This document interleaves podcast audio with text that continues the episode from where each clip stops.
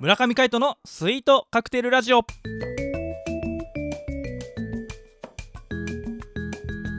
スイートカクテルラジオ始まりましたこの番組はミュージシャンの村上海人とデザイナーの馬場翔一が音楽とデザイン時々何かについて語り合っていくトーク番組ですこの番組へのご意見ご感想などはメールまたはツイッターの公式アカウントよりツイートメッセージなどでお送りくださいリスナーの皆様からのご連絡お待ちしておりますはいということで今回もパーソナリティはミュージシャンの村上海人とデザイナーの馬場翔一でお届けしますよろしくお願いしますよろしくお願いします。えはい ええ何何えお互いちょっとあれだね。ちょっと間合いを。間合いを取りすぎたねうんいやいいんじゃないですかうんなんかこうね、こう、なんていうのまあいいや。 やめとこう。 どうしたんすかいやいマやいッチやョさん刹那の見切りっていうゲームがあってさ、はいあのー、スーパーファミコンでさ、はい星のカービィスーパーデラックスって中のさ、ミニゲームがあうって、その話しようかなと思ったんだけど、ローカルすぎるなと思って。いやうん有名なんじゃないのあ有名かなあのこうねあのーお互いがねこう見合ってうん先にこう刹那の瞬間に居合をするっていうゲームなんだけど、うん A ボタンを押すだけで試合が完了するんだようんそうねそうえじゃがじゃーんパーンってなったらボタンを押したら、こう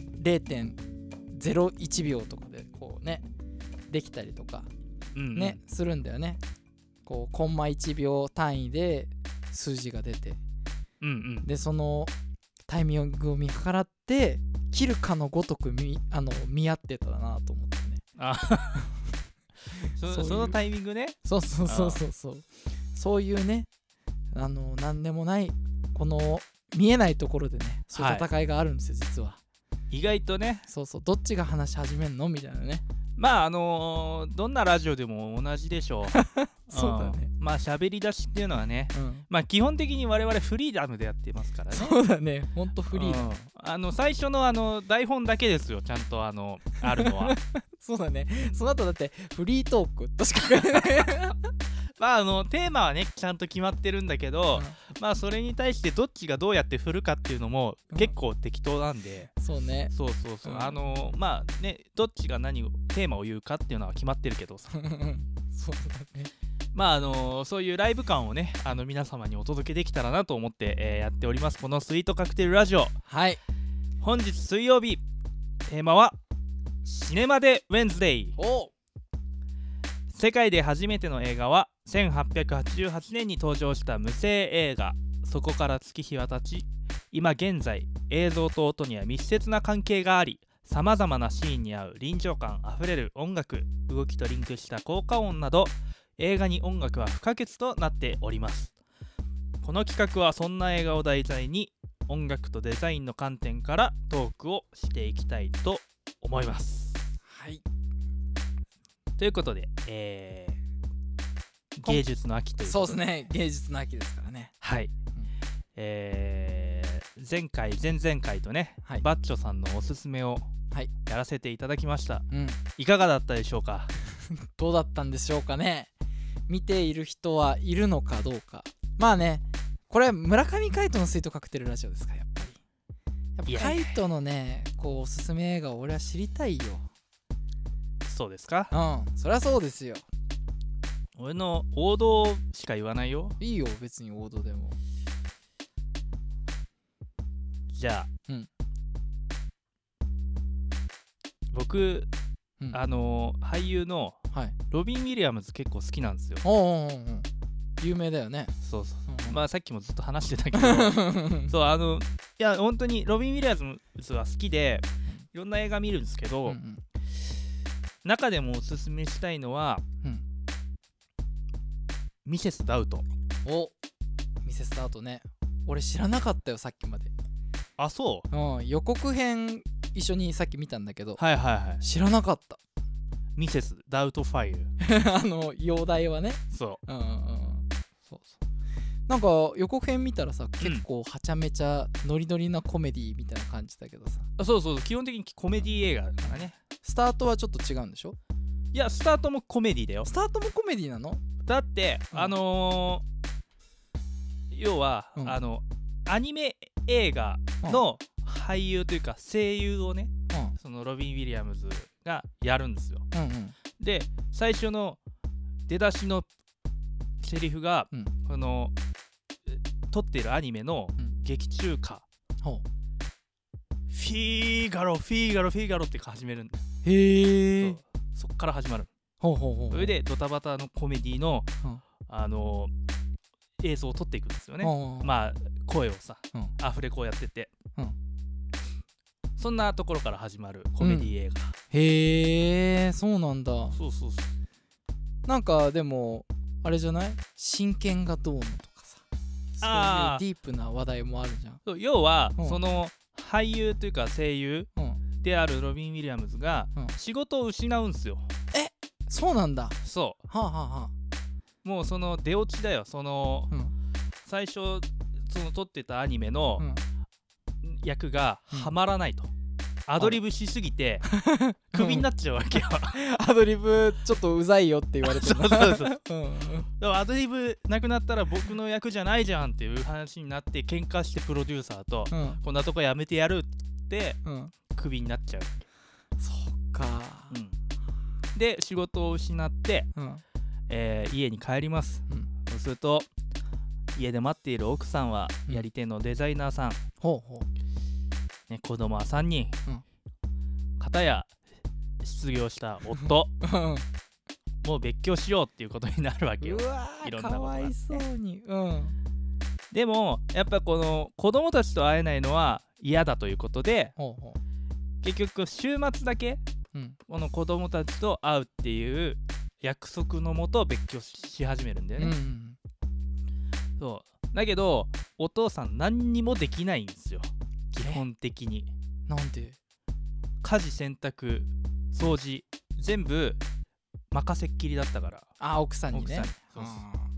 うだから家に子供たち呼んでもあんま面白くないうんうんちゃんと綺麗にもしてないしなんか食べるもん全部こう外食のなんかんなんていうのプレーデトリラバンチみたいなそうそうそうそううんデリバリーばっかりだしうんつまんないよっていう話になって、うん子供たちもどんどんどんどん離れてっちゃうんですよねあららららそんな中ですね、えーその奥さんがうん働きに出ちゃってうん子供たちまだ小さいですからねうん小学生ぐらいだから、まあお手伝いさんが必要だっていうことでほ家政婦を募集するんですよねうんほそこでロビン・ウィリアムズ、うんすかさず自分の職業をうん手に、うんねあの俳優業とその声優業やってるから、はいそれを電話越しにうまくなりすましてううん家政婦を応募しちゃうんですよああ私が適任だとそうほうほう私できますかねみたいな感じで、であのーまあちょっと年寄りの風の、まあ、女性を演じて、うんうんミセス・ダウトと言ってうんもう名前がもうネタバレみたいな感じそうミセス・ダウト・ファイアと言ってやり始めるわけですよまあ当然コメディ映画ですからうんうんうんうん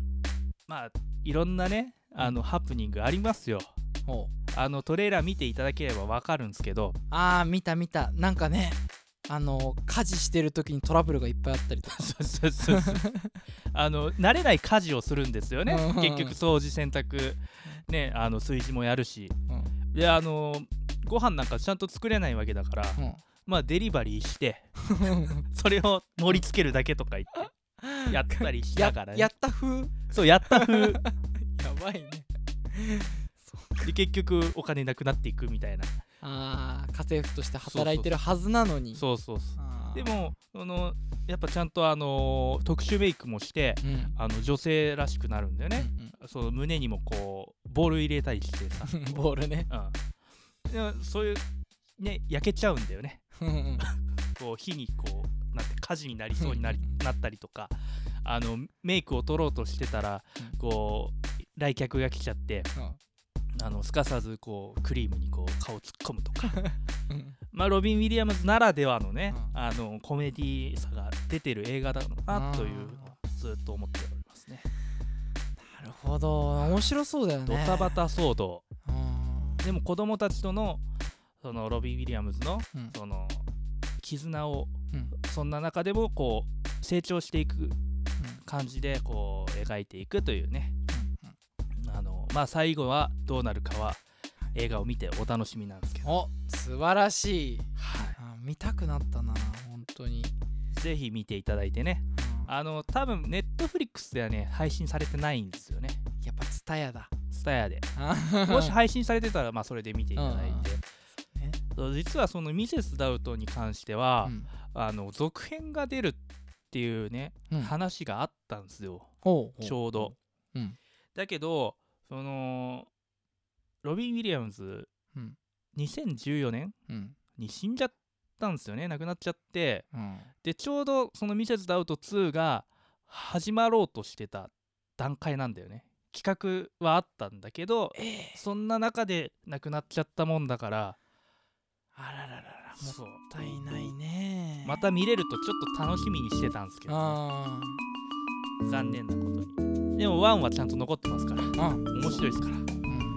往年の名作名作ですね93年とかもうね割と古いですけどうね、んうん、クリス・コロンバスですからね王監督が監督はへー面白いですようんあの色使いとかも面白いし、本当ち綺麗ょっと見てみよう本当にうん、おすすめ映画こんなとこでいかがでしょう か素晴らしいということでお相手はミュージシャンの村上海人とデザイナーの馬場翔一でお届けしましたまた会いましょうバイバイ